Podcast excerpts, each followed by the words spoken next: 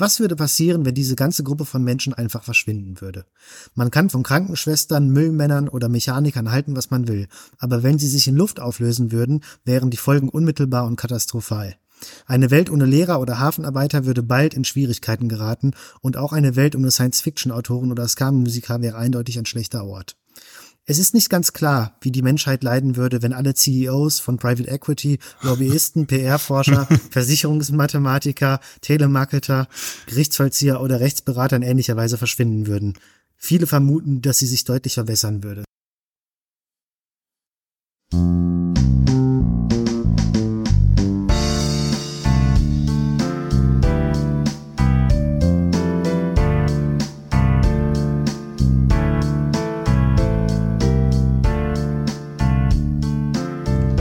Liebe Zuhörerinnen und Zuhörer, herzlich willkommen zu einer neuen Folge bezüglich Bildung. Äh, ich sitze hier wieder mit Florian Maywald. Hallo Flo. Hallo Sebo und hallo an die Zuhörerinnen und Zuhörer und ein frohes neues Jahr. Auch wenn es wahrscheinlich jetzt, also jetzt haben wir noch äh, Mitte Januar. Äh, wahrscheinlich ist es jetzt schon wahrscheinlich weitaus später, wenn die Folge hochgeladen ist. Ja. Äh, aber trotzdem, ne, wir wollten euch auch Genau, frohes neues Jahr. Ich frage mich immer, bis wann darf man das noch sagen? Oder ab einem bestimmten Zeitpunkt wird, ist es verboten.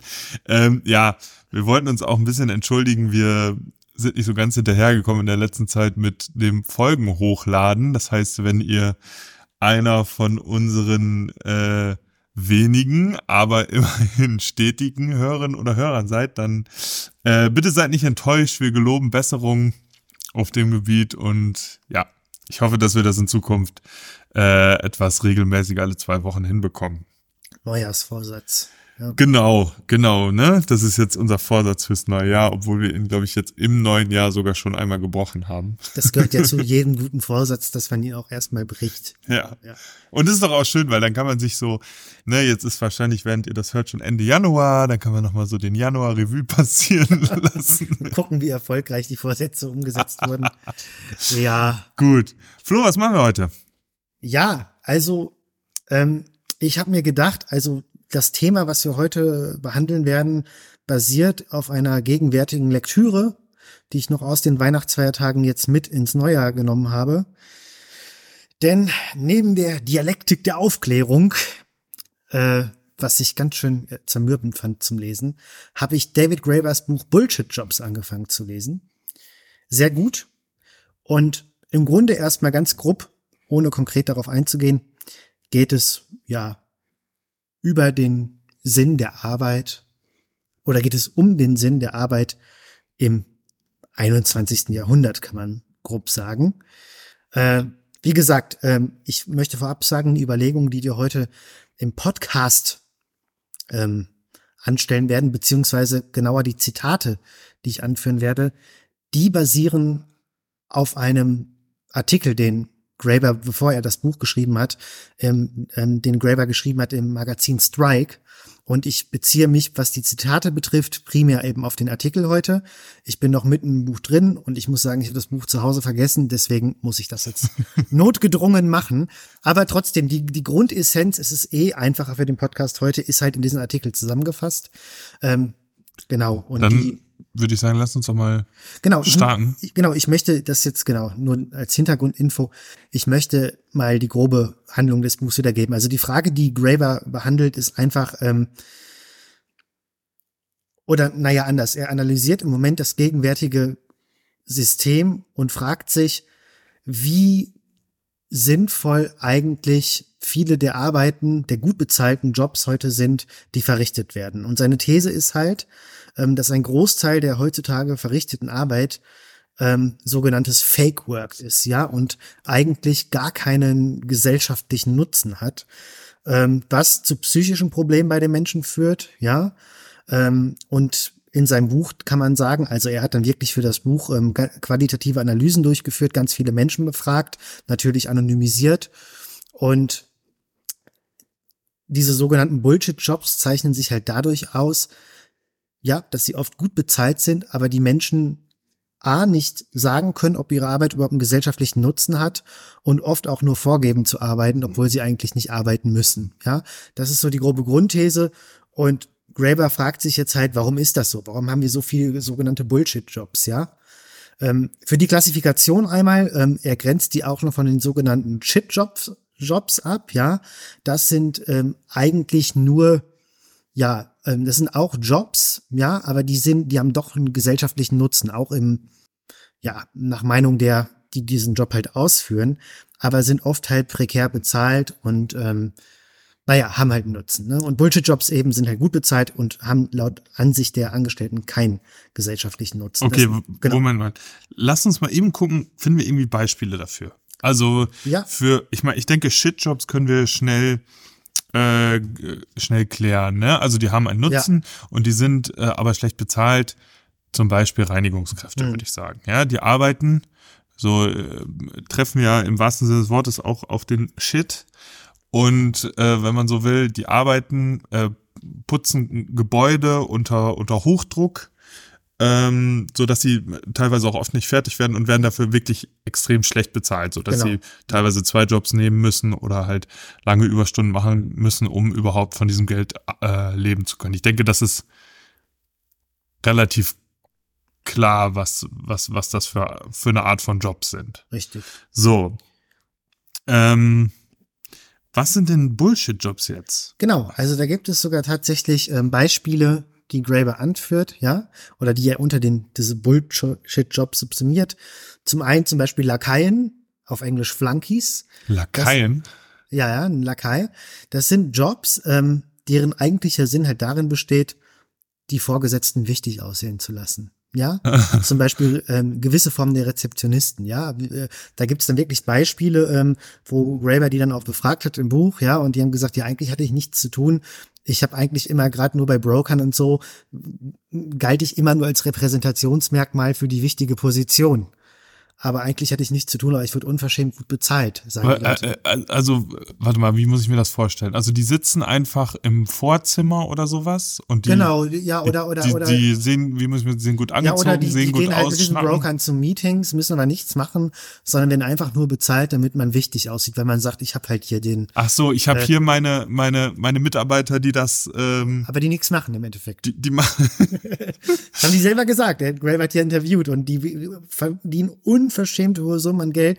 Die sagen selber, ja, eigentlich müsste ich glücklich sein, aber eigentlich werden diese Menschen halt irgendwann unglücklich, weil sie denken, gut, aber ich habe überhaupt keinen inneren Sinn in dem, was ich tue. So, ja, es gibt ja auch dieses, dieses Bore-out-Syndrom, ne? Es gibt ja das Burnout, wo du halt zu genau, gestresst bist ja. und zu viel arbeitest und dann dieses Burnout-Syndrom, wo du zu wenig, äh, sorry, Bore-out, habe ich das gerade? Bore-out-Syndrom, Bore wo du eben zu wenig arbeitest und mhm. deswegen unglücklich wirst und halt keinen keinen Sinn in deiner Arbeit entdeckst. Und ich würde mir jetzt auch mal vorstellen, dass diese Leute wahrscheinlich auch gut ausgebildet sind oder eine gute Bildung genossen haben, die Total, in das, das zählt Graeber auch mal wieder auf, ohne jetzt, ich kann jetzt nicht konkreten Stellen benennen, aber das ist immer wiederkehrend in diesen Interviews, die er geführt hat. Ne? Also, dass eigentlich junge, idealistische Menschen, die von der Universität kommen und eigentlich richtigerweise, wie es ja sein soll, die was bewegen wollen in der Welt, dann in diesen Jobs landen und dann natürlich in tiefe Depression auf einmal fallen, weil sie sich denken, ne, äh, ich sehe keinen Sinn mehr in dem, was ich tue. Und viele sind dann halt auch ausgestiegen und, und haben dann schlechter bezahlte Jobs gemacht, aber äh, mit einer sinnhafteren Tätigkeit, weil die gemeint haben,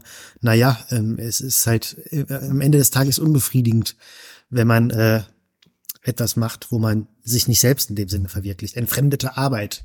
Ist das nicht ja. schon quasi die, die Klärung des Problems dann eigentlich? Also, wenn, wenn du sagst, okay, in diesen, in diesen Jobs sehen die, sind die zwar sehr gut bezahlt, aber ob schon sie da so eine gute Bezahlung bekommen, sehen sie die Sinnhaftigkeit nicht und stehen, äh, steigen deswegen aus. Ja, aber Wozu, ja, also dann, dann verstehe ich nicht, äh, wieso gibt's diese Bullshit-Jobs eigentlich? Das ist ja die Frage. Und das ist auch die Frage, die Graeber stellt. Ich möchte mal mit einem Zitat Anfang aus dem Magazin. Ich habe das aufs Deutsche jetzt übersetzt. Also entschuldige ich mich vorab, falls es eine deutsche Fassung des Artikels gibt, wenn es nicht ganz damit übereinstimmt im Wortlaut. Ich zitiere, im Jahr 1930 sagte John Maynard Keynes voraus, dass die Technologie bis zum Ende des Jahrhunderts so weit fortgeschritten sein würde, dass Länder wie Großbritannien oder die Vereinigten Staaten eine 15-Stunden-Woche eingeführt haben würden. es gibt einen Grund zu der Annahme, dass er recht hatte.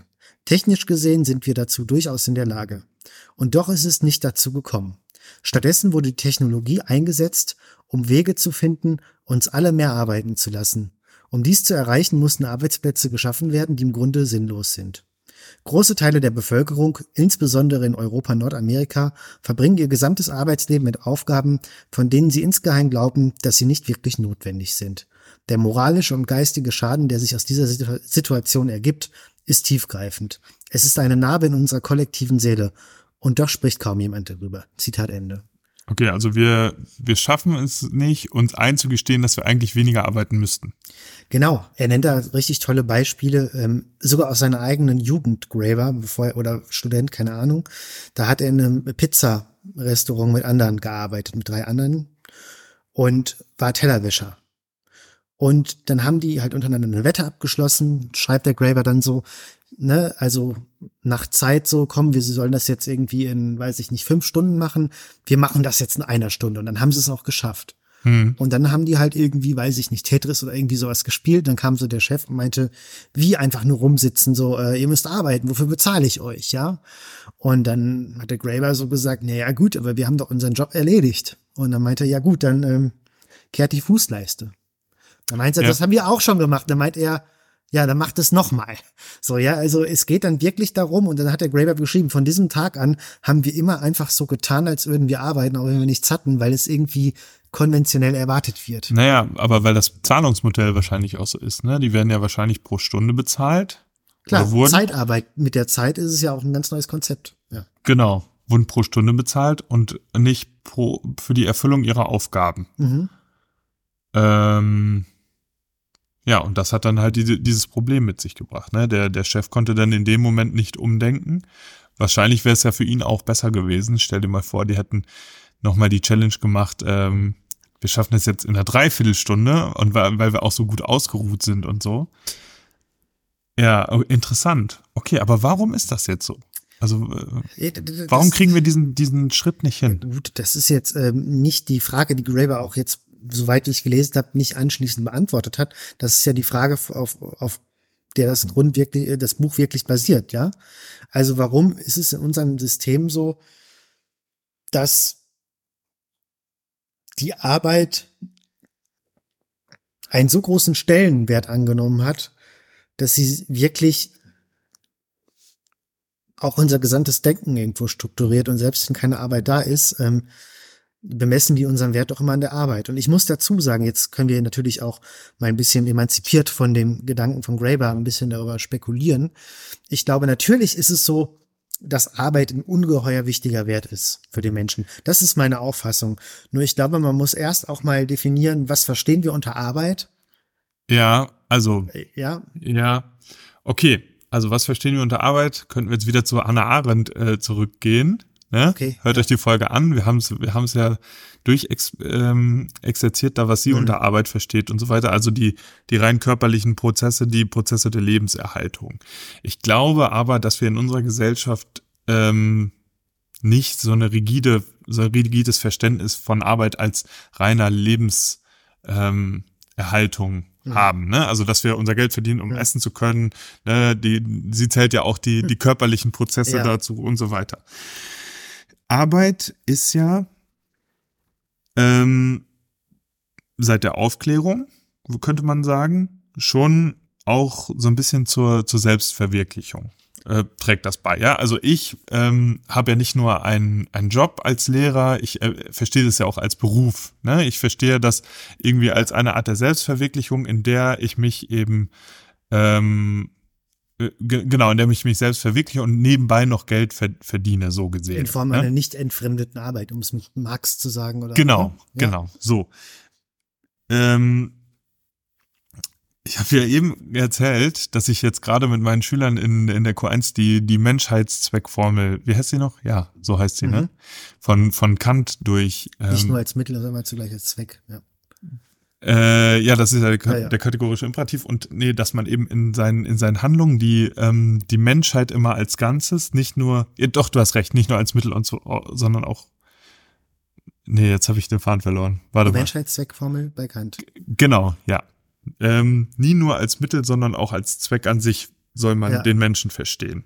So, und wenn wir jetzt sagen können, okay, wir, wir kommen nicht davon ab, die Leute weniger arbeiten zu lassen. Könnte es dann nicht sein, dass, äh, dass das auch aus dem Grund ist, weil wir uns eben, weil wir der Arbeit einen solchen Wert äh, beimessen, weil wir eben äh, davon weg wollen, Menschen als Mittel zu einem anderen externen Zweck zu benutzen.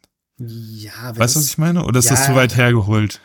Also ich würde da einfach nicht mit dir übereinstimmen. Also ich meine, Kant möchte ja im Grunde mit dieser Mittelzweckformel darauf hinweisen, das hat, ist ja untrennbar mit diesem Würdegedanken verbunden. Ja, dass man nicht nur den Mensch irgendwie als ein Instrument betrachtet, sondern mhm. immer auch in seiner Menschhaftigkeit.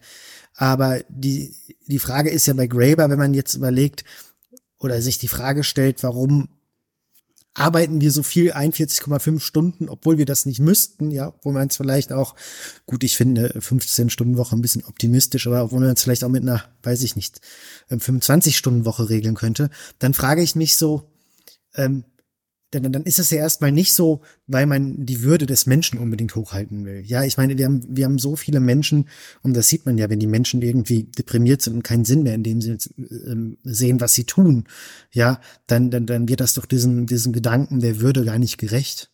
Also, man ist ja, auch mehr. Äh, ja, ja, das, also das, das sehe ich auch so. Allerdings frage ich mich ja gerade eher, wo es herkommt. Mhm, also, wie ja. es dazu kommen konnte, dass wir dann trotzdem äh, nicht nur nach nicht nach abgeschlossener Tätigkeit, ne, nach, nachdem wir fertig sind mit dem Tellerwaschen, dann doch noch weiterarbeiten müssen. Ne, sind das rein ökonomische Zwänge oder ist das nicht auch so ein bisschen so ein, so ein aufklärerisches Ideal, was sich dahinter versteckt, ne? Weil wir der Arbeit so einen großen Wert mhm. zuschreiben, mhm, dadurch, dass wir eben durch die Arbeit zum, zum Mensch erst werden, ne? mit dieser Selbstzweckformel dann halt gesprochen. Ich weiß nicht, ich habe es etwas un, äh, umständlich ausgedrückt, glaube ich. Hm. Ja, aber das ist ja wahr. Also ich finde, das ist sogar ein richtiger Gedanke. Durch Arbeit Mensch werden, aber das müsste dann eine nicht entfremdete Form der Arbeit sein. Das müsste eine Arbeit sein. Und deswegen habe ich auch gesagt, ich bin, ich finde eigentlich, glaube ich ja wirklich, dass der Mensch ähm, auch dass Arbeit unheimlich wichtig ist. Ich glaube persönlich nicht, dass man komplett glücklich ist ohne Arbeit. Aber ich habe natürlich einen ganz spezifischen Begriff der Arbeit im Kopf. Ja, ja, und wir, und ich sag mal, wir beide haben jetzt auch die Möglichkeit, uns selbst zu verwirklichen in unserer Arbeit. Ne? Ich meine, ja, wenn du jetzt ja. ähm, ne, eben einen sogenannten Shit-Job machst, dann kann man das mitunter vielleicht auch. Ich würde jetzt mal vermuten, also ich meine, Shit-Job ist ja jetzt nicht normativ gedacht, so gesehen. Das ist jetzt, keine Beleidigung für die Personen, die ähm, die putzen. Es ist nur eine Beschreibung der schwierigen Umstände, in denen sie leben. Ne? Das ist ja das, was ja. genau das, das sagt er ja auch. Ne? Ich meine, deswegen könnte man ja zum Beispiel auch Krankenpfleger und Krankenpflegerinnen dazu zählen, mhm. ne? die auch einen Shitjob machen, so gesehen, einfach weil er zu schlecht vergütet ist für die Arbeit, die geleistet wird.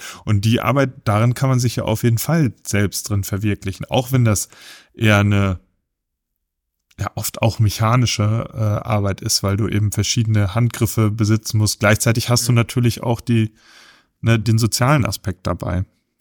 Ja, aber ich glaube, da, das liegt ja wirklich schon in der Neuzeit, mit dem Aufkommen der Neuzeit. Ja, es hat sich das Bürgertum gebildet, der Adel löst sich auf, ja, und Arbeit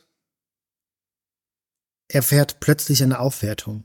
Das mhm. sieht man zum Beispiel bei John Locke, ja, der dann auch, ähm, ähm, also so Berichte oder ähm, Essay, in essayistischer Form äh, ausformuliert, wie man die Söhne der Gentry am besten erzieht. Und dann. Was sind ne? Gentry? Ja, die gehobenen Bürgerschichten. Die gehören damals, ja. Genau. Und da ist es halt so, dass er auch schon, dass man ganz klar schon erkennt, diese Disziplin und Fleiß, ja. Also, das sieht man bei Locke ganz schön.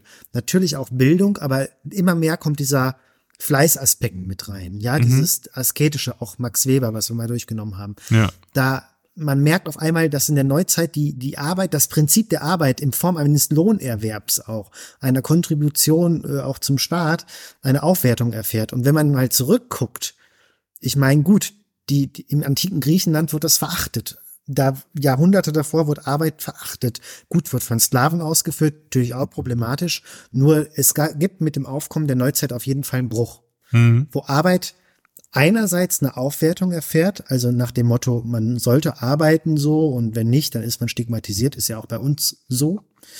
Dann auf der anderen Seite geht das aber, und das ist jetzt ein bisschen schwierig zu erklären, mit der industriellen Revolution vor allem auch, ähm, kommt da so eine Ambivalenz auf. Weil auf der einen Seite wird es gesellschaftlich als grundlegendes Prinzip anerkannt, dass jeder arbeiten sollte.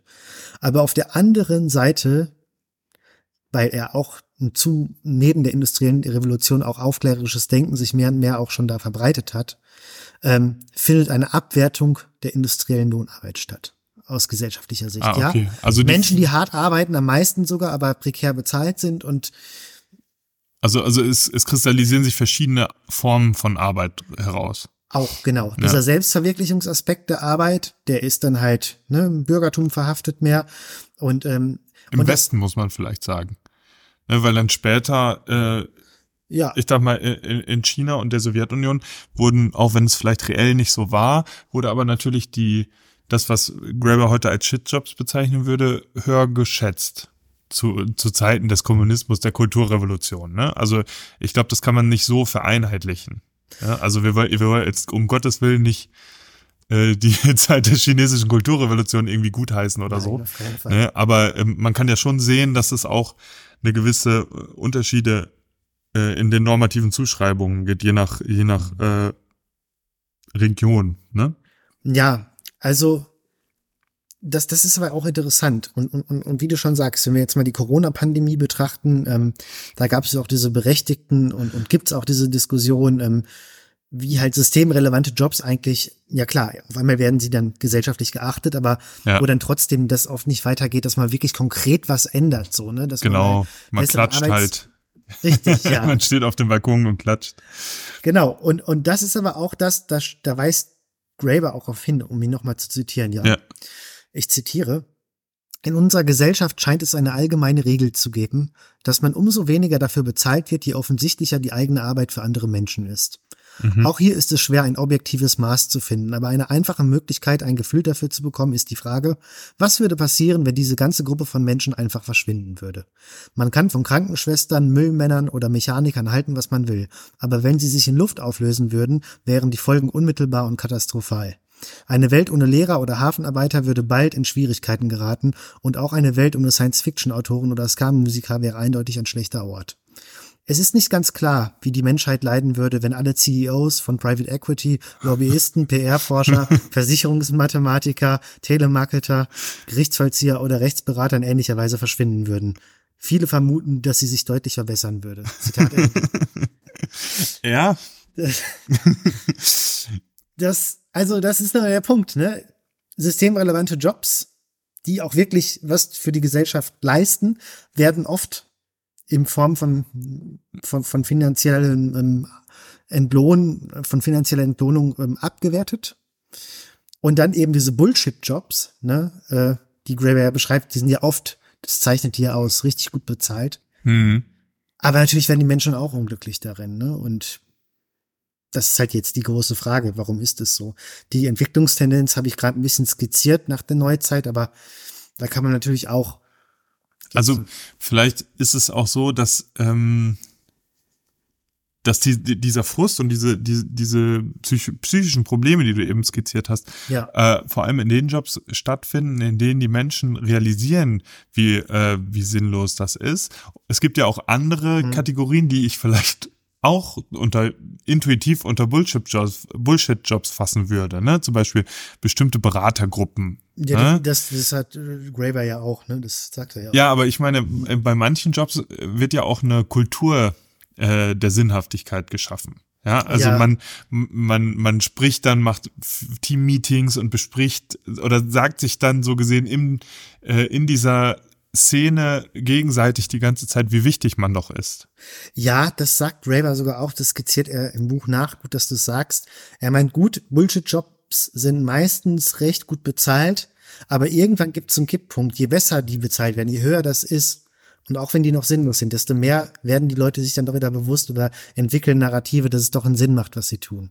Ah, okay. Ja? ja. Weil wenn man ja gesellschaftlich das irgendwie verantworten möchte, ne, äh, dass äh, dass das irgendwie, also oder in Verantwortung für seine Tätigkeit übernehmen möchte und die auch irgendwie rechtfertigen möchte vor der Gesellschaft.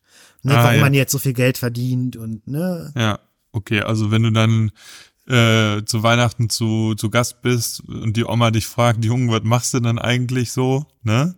und du das nicht so ganz ge genau erklären kannst, dann ja. äh, stellt man sich Fragen, welchen, welchen Zweck haben eigentlich diese, mein Job für die Gesellschaft, ja. Richtig.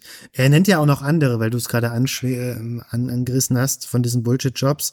Es gibt sogenannte Kästchenankreuzer, auch Boxtickers, ja. Ähm, die sind mit der Dokumentation von Arbeit beschäftigt, ohne selbst nützliche Arbeit zu verrichten. Also das, oh, das sind Leute, die haben Bullshit-Jobs und die dokumentieren andere Bullshit-Jobs. Das klingt so. nach Verwaltung, oder? Ja, und er nennt dann dabei so ganz konkrete Beispiele, auch ähm, mit einer aus Frankreich und so, wo es halt so ist, dass sie eigentlich im Grunde genommen die ganze Zeit nur Jobs dokumentiert, irgendwie, die auch Bullshit-Jobs sind, wo niemand was tun okay. muss. Äh, es geht einfach nur um dieses Verwalterische. Ja. Oder ähm, Aufgabenverteiler, Taskmasters. Auch nicht falsch verstehen, ne? Also Verwaltung unheimlich wichtig, aber ich denke, nein, nein, nein, es gibt, klar. es gibt da extrem viele Mechanismen, die man äh, vielleicht auflösen könnte, um die Sache etwas schlanker zu strukturieren und dadurch effizienter zu machen. Ne? Nein, nein, das, das ist auf, das ist jetzt auch nicht bei Graeber gegen Verwaltung gerichtet, er macht ja, wirklich diese Boxticker. Diese, ja, okay. Die wirklich das Überprüfen. Die konkrete so, Tätigkeit. Jemand, ja. Genau. Und die aber selber auch sagen, ja, im Grunde genommen ähm, äh, überprüfe ich Sachen, die ich nicht überprüfen muss. So, ne? und dann gibt es Aufgabenverteiler auch zum Beispiel, ja, die, die kreieren, verteilen sinnlose Aufgaben, ne? dahinter mittleres Management. so. Aber gut, dann nennt er auch viele konkrete Beispiele von den Leuten, die sich da so schlecht fühlen.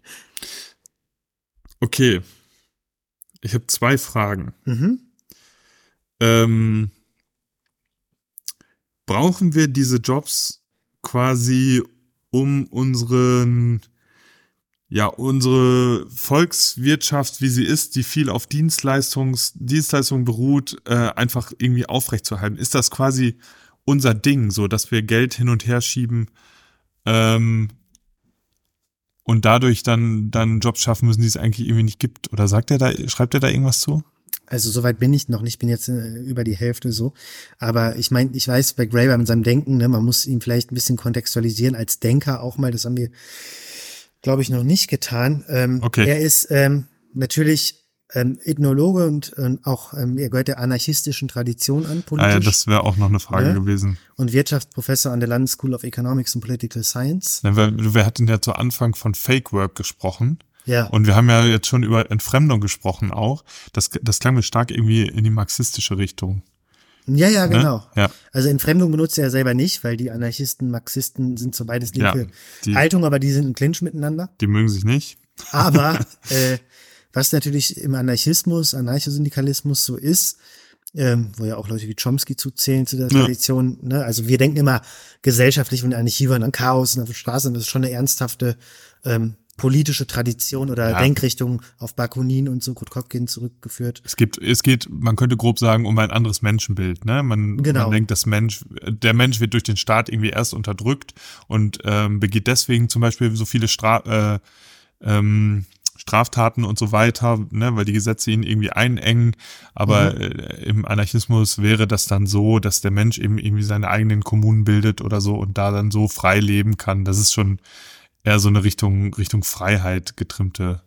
Ja, das ist ja bei, ja. genau, das ist bei Graeber ja auch, der war ja auch ganz viel mit dabei, ein bisschen off-topic, äh, bei den Occupy, Occupy, Occupy Wall Street ja. Bewegungen nach der Finanzkrise. Er war, da gibt's auch einen interessanten Auftritt von ihm, wie er bei Maybrit Illner ist, David Graeber, und dann mit ähm, Markus Söder diskutiert. Ui.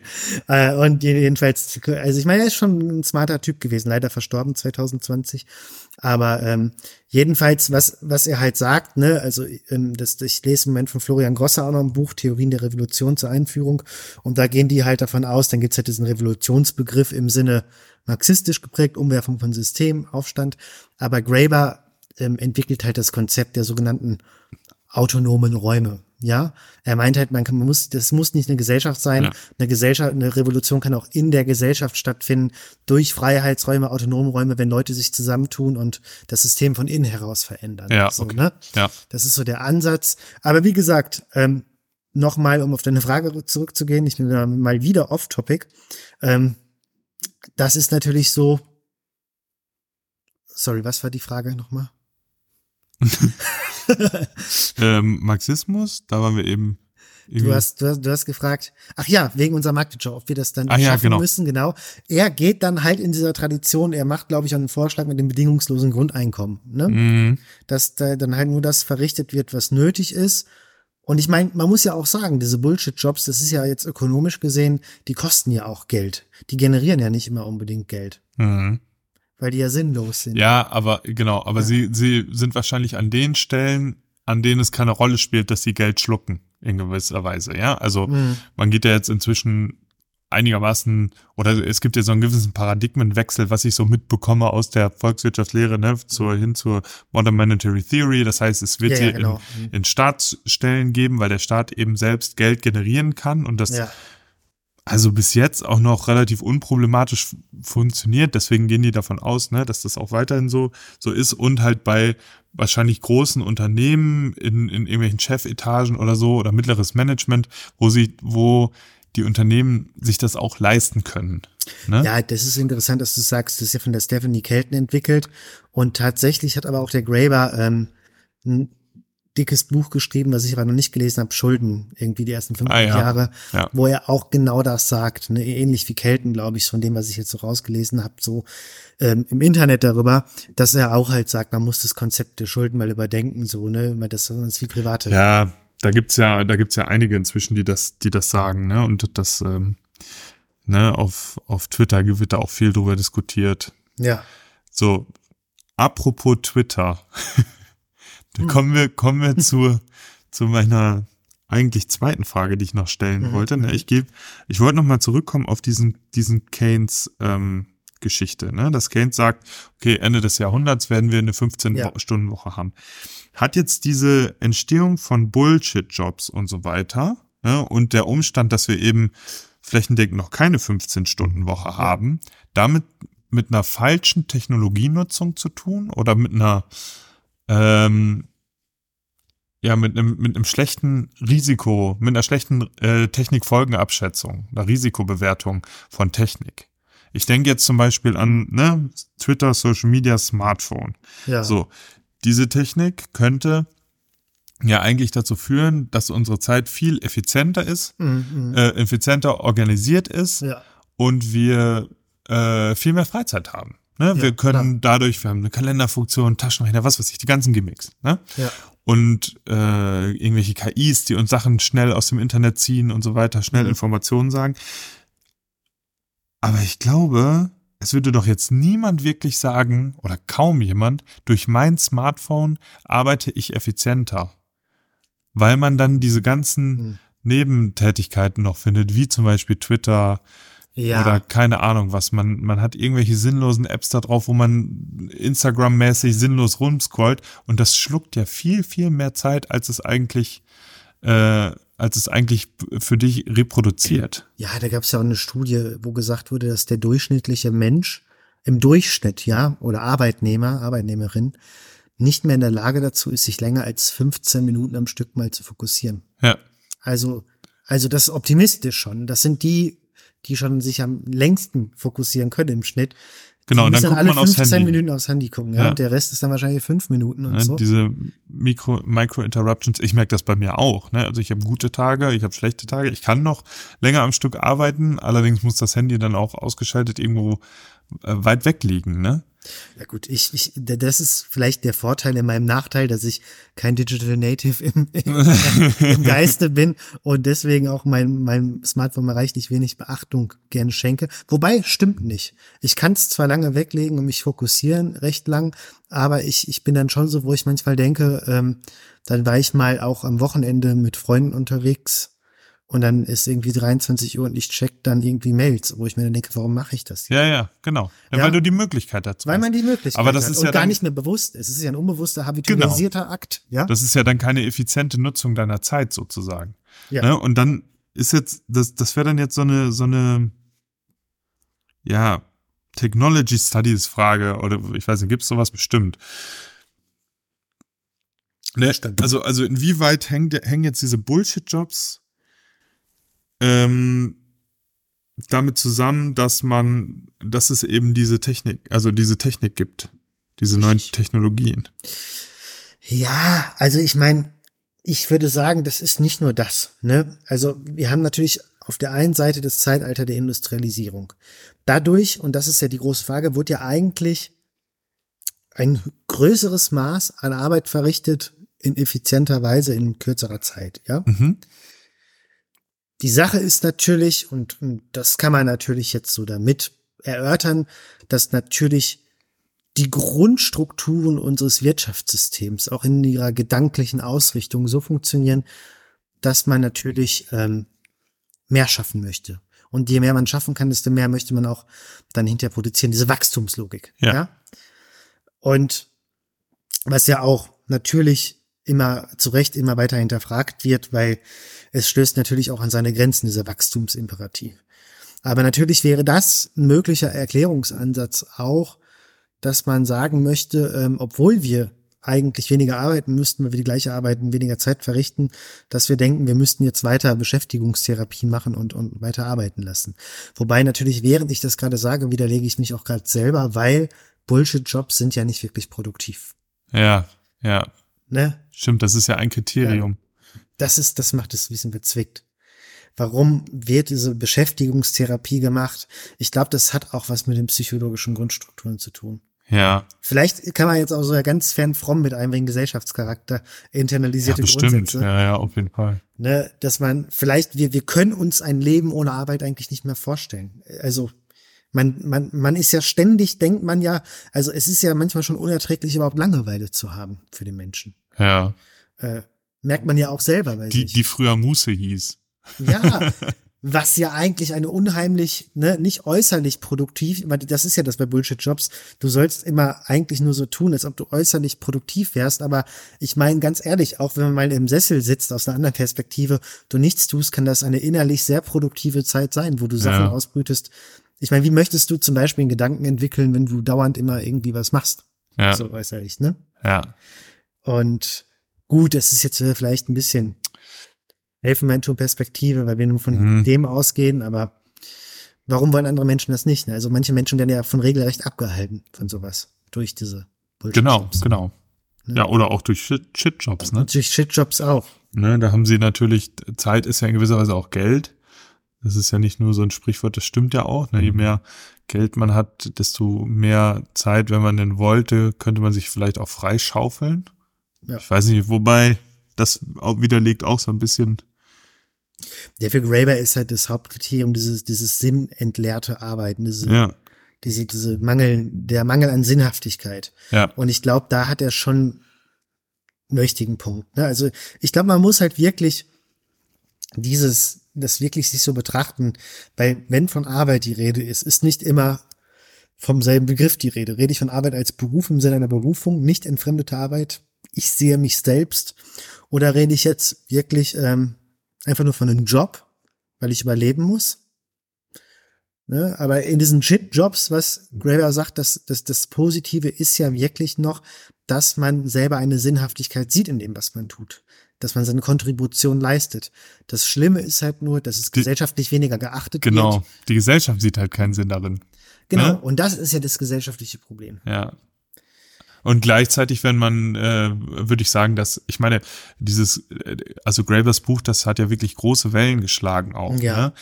Ähm, das heißt, bis zu dem Punkt, als es rauskam, konnte man äh, sozusagen die Gesellschaft immer noch da so ein bisschen reinblöffen, dass eben diese Bullshit-Jobs, die es ja nun, also empirisch belegt ja auch gibt, ja. ähm, von ihm empirisch belegt, ähm, dass sie doch irgendwie noch, noch einen Zweck haben für dann die Funktionalität des Unternehmens oder was weiß ich was.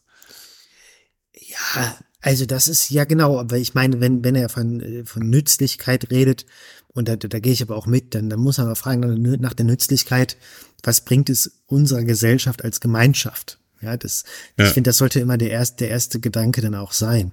Und nicht, was bringt da jetzt ein CEO, damit er sich besser fühlt. Ja, ja, ja, äh, ja. Okay, und na gut, was heißt, ne, an der Stelle ist, äh, hat es natürlich schon einen Zweck. Ne? Wenn ich mir vorstelle, der CEO kommt in das Meeting und er ist alleine oder der CEO kommt mit seinen fünf äh, vermeintlichen Beratern rein, dann macht das natürlich auch einen Eindruck. Ne? Also der, der Zweck ist nur eben sehr gering und sehr fokussiert auf den CEO. Ja? Richtig. Und ja. Also Graver sagte auch noch mal, ich Oder der Nutzen ist sehr gering. Wo das auch noch mal ein bisschen, glaube ich, die Essenz dieser Problematik gut auf den Punkt gebracht wird. Deswegen zitiere ich nochmal Graver. Ähm, es ist, also ich zitiere, es ist, als ob sich jemand sinnlose Jobs ausdenkt, nur um uns alle, nee, Entschuldigung, das Zitat hatte ich eben schon. Ich wollte ein anderes Zitat haben, was der es nochmal gut auf den Punkt bringt. Tut mir leid. Ähm, ach doch, jetzt, doch, nochmal. Ich zitiere, es ist, als ob sich jemand sinnlose Jobs ausdenkt, nur um uns alle am Arbeiten zu halten. Und genau hier liegt das Geheimnis. Im Kapitalismus sollte genau das nicht passieren. Ja. Sicher, in den alten, ineffizienten sozialistischen Staaten wie der Sowjetunion, wo Arbeit sowohl als Recht als auch als heilige Pflicht angesehen wurde, hat das System so viele Arbeitsplätze geschaffen, wie es musste. Deshalb brauchte man in den sowjetischen Kaufhäusern drei Angestellte, um ein Stück Fleisch zu verkaufen. Aber das ist natürlich genau das Problem, das der Marktwettbewerb lösen sollte. Zumindest nach der Wirtschaftstheorie ist es das Letzte, was ein gewinnorientiertes Unternehmen tun wird, Geld für Arbeiter auszugeben, die es nicht wirklich braucht, um sie zu beschäftigen. Trotzdem passiert es irgendwie. Zitat genau, sprich Thema Rationalisierung und so, ne? Ja. Allerdings, wo es wird ja rationalisiert. Das kann man ja, ja schon sagen, ne? Ich meine, du hast ja schon öfter mal von deinen äh, Erfahrungen da im Postzentrum berichtet.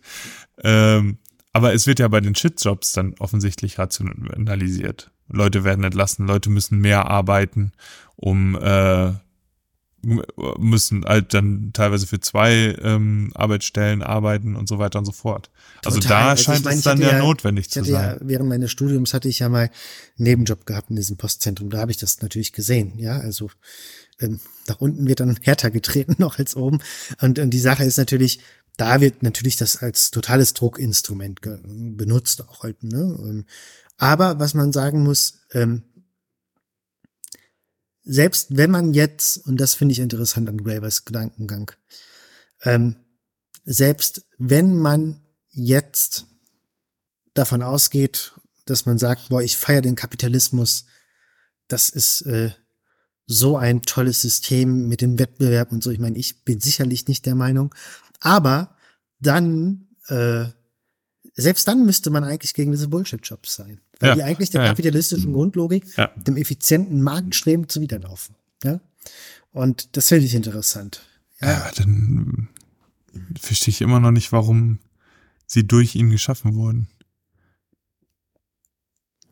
Ich glaube, da könnte man jetzt echt wieder ähm, Max Weber nehmen, protestantische Ethik, Geist des Kapitalismus, dass natürlich diese internalisierten Grundsätze dieses Wettbewerbsstrebens ähm, eine ganz wichtige Rolle spielen. Ja, dieses, mm. ähm, aber ich meine, gibt's sie denn? Also, also ja, ich kann den Gedanken nachvollziehen. Ne? Ich meine, gerade bei Max Weber ist es dann ja so, die, ich glaube gerade im Calvinismus oder sowas, ähm, äh, gibt es dann nur weniger Auserwählte, die dann halt in den Himmel kommen und sie müssen sich auf Erden beweisen und so weiter. Und das tun sie halt vor allem auch durch ihre Arbeit, durch ihren Beruf vor allem. Ne? Ja, ja.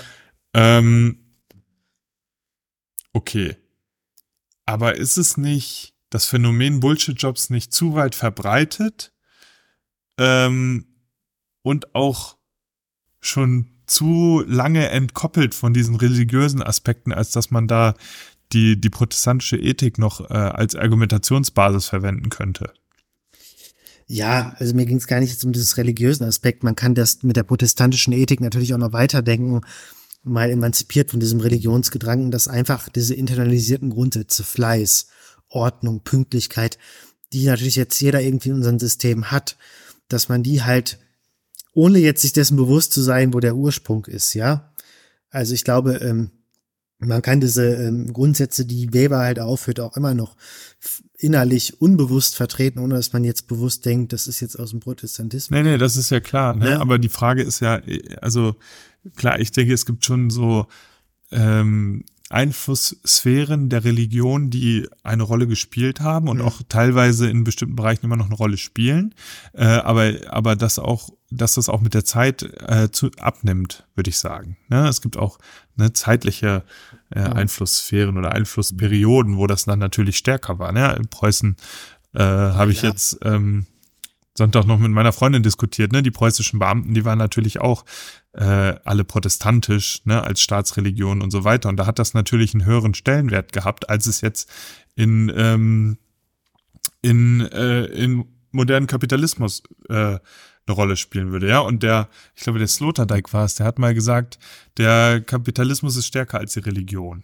Ja, ne? ja. Weil eben dieses, Ja. ne, weil dieses, äh, ja, dieses Profitstreben ist einfach das stärkste Paradigma. Deswegen verstehe ich, Die Marktlogik Irgendwie ist nicht. die, eigen, die, die neue Religion des Menschen. ja, klar. deswegen kann ich nicht nachvollziehen, wieso eklatant damit gebrochen ist. Oder ist das so wie, okay, auf höchsten Ebenen der katholischen Kirche gibt's dann auch so ausschweifende Partys mit, äh, was weiß ich, mit, mit, mit Prostituierten und so weiter und so fort. Äh, obwohl dann ne, die- dieses Wasser predigen und ähm, Wein trinken dann vielleicht so.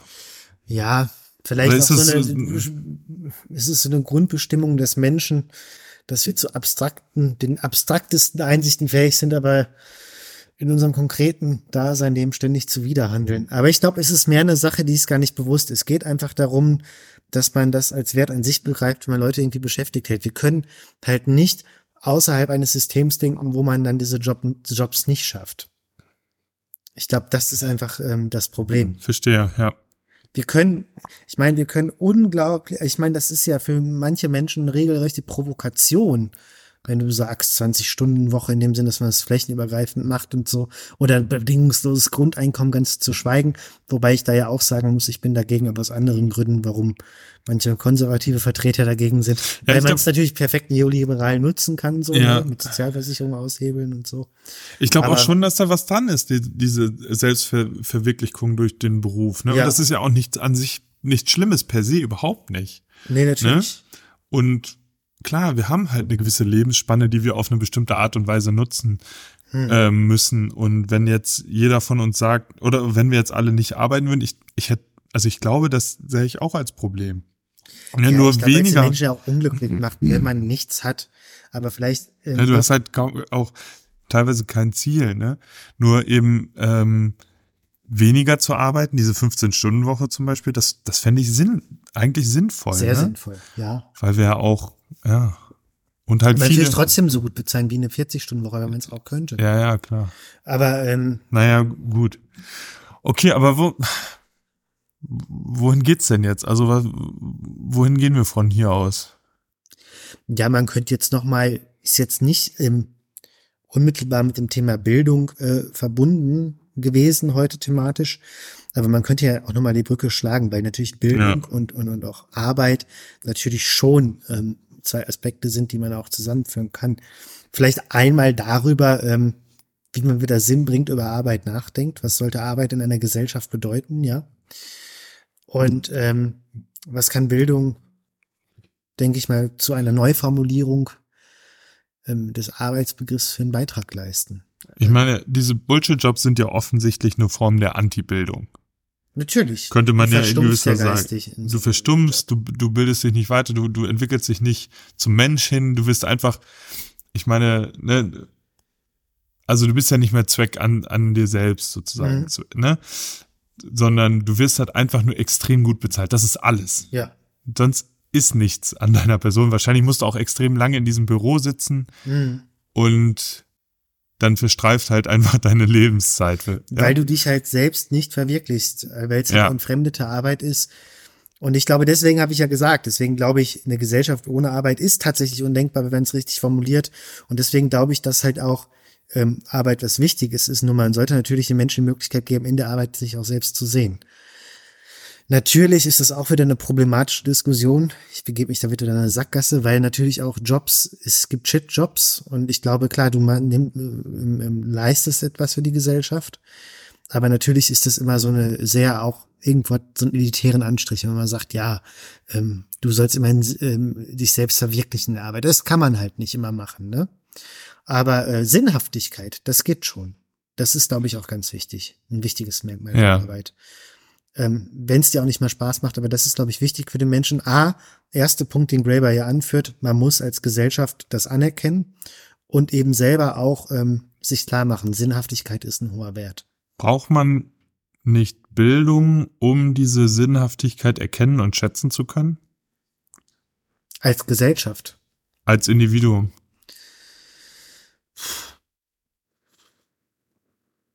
Das weiß ich nicht. Je nachdem, wie man jetzt Bildung definiert.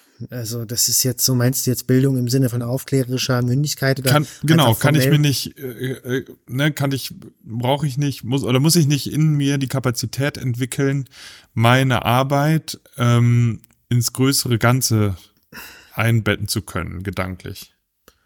Also ich mal konkret, ne? Okay, wir sagen wir mal, ähm, also ich, ich bin überzeugt davon, wenn jetzt ähm, die Sachen besser bezahlt werden würden, mhm. ne? zum Beispiel Care-Jobs, ja. ja, dann würden die auf jeden Fall viele Leute machen und auch gerne machen. Mhm. Ne? Jetzt ist das Problem, die sind völlig überarbeitet, unterbesetzt, die haben keinen Urlaub und verdienen gleichzeitig noch sehr wenig. Ja. ja.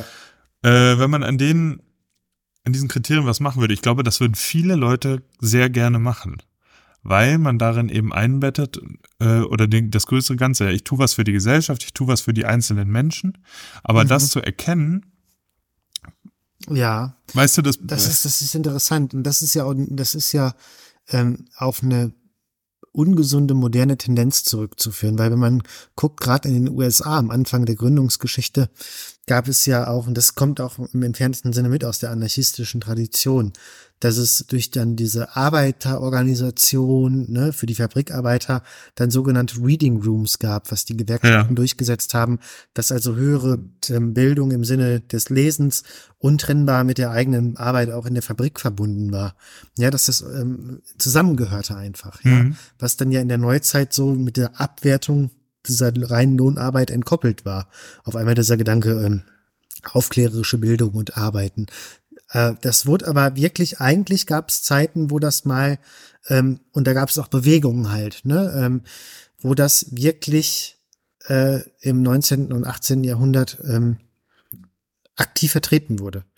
Und ich glaube, wenn man das so zusammenführt, dann kann man auch eine größere Sinnhaftigkeit in dem sehen, was man tut. Und dann ist Bildung natürlich sinnvoll. Weil Bildung sollte ja grundsätzlich äh, jedem zustehen. Erstmal nichts nur rein qualifikationsbasiertes sein. Weil jeder Mensch, glaube ich, auch das eben hat, eigentlich, das ergründen wollen, die Neugierde. Ja? Mhm. Man muss halt die Umstände schaffen. Okay. Ja. Jo.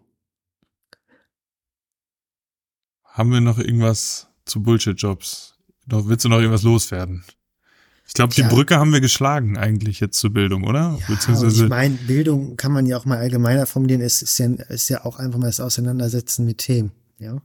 Ja. Und äh, Arbeit ist natürlich ein wichtiger, erstmal ein wichtiger Aspekt, immer auch wenn man eine Bildungslaufbahn einschlägt, egal welche, formell, aus formell, äh, formell qualifikationsbasierter Ebene, aber auch aus idealistischer Ebene ähm, kommt das Thema Arbeit ja irgendwann, mit dem kommt ja jeder von uns zu tun.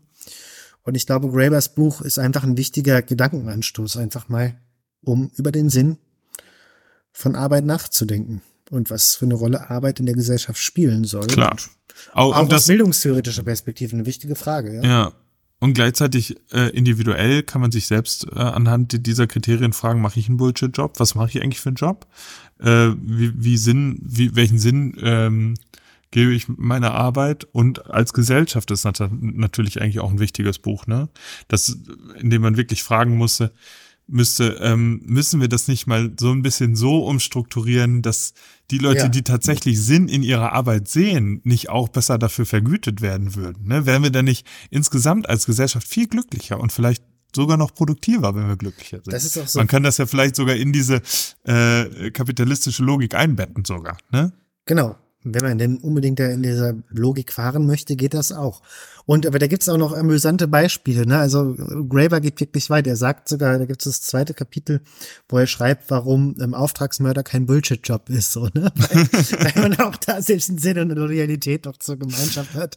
Aber ich meine, das ist aber, ich meine, er macht es auch sehr humoristisch. Also das möchte ich an dieser Stelle ausdrücklich empfehlen, auch an die Zuhörerinnen und Zuhörer ähm, lesen. Bullshit Jobs von David Graver. Es ist sehr leicht und unterhaltsam geschrieben. Also er, er schafft es, Dinge sehr verständlich rüberzubringen. und auch sehr ähm, humoristisch, humorvoll, aber doch mit tiefen Einsichten. Und ähm, ja, es ist einfach eine, eine wunderbare Lektüre und ich freue mich auch, ähm, die nächsten Tage diese Lektüre noch beenden zu dürfen. Und dann äh, vielleicht machen wir noch mal eine, eine zweite Folge, wo ich dann noch mal Einsichten ergänze, die ich jetzt noch nicht hatte. äh, aber äh, dann naja. nur so zehn Minuten Zusatzfolge. Das Richtig, fehlte noch das zu Feature, der das äh, Special. das Feature zwischen. Ja, cool. ja. Okay, Flo, dann ähm, vielen Dank. Danke dir und danke fürs Zuhören Genau, danke fürs Zuhören. Wie immer, und Ich- durchhalten. durchhalten. ähm, wir wünschen euch einen schönen, wir hoffen, ihr hattet einen schönen Januar. genau. ähm, genau. Und das Wetter ist schön draußen jetzt, wie ihr seht. Ich vermute mal, wenn ich antizipieren soll, nein, Im Spaß. Frühling. Frühling, nein. ja, genau. Wie immer, ich sage das immer zum Schluss. Vielleicht sollte ich das mal zu Anfang sagen, wenn ihr Anregungen oder was weiß ich was Ja, für ja. uns habt. Schreibt uns auf Twitter at bzglbildung. Schreibt uns eine E-Mail. Haben wir Ja. auch. Oh, ja. Oder so. Ne? Ja, gerne. Wir werden versuchen, die Anregungen gerne in die Tat umzusetzen. Bis jetzt sind noch keine gekommen, deswegen können wir eigentlich auch sowas nicht unbedingt sagen. Alles klar. Dann ähm, macht's gut, ne? Bis dann. Ciao. Tschö.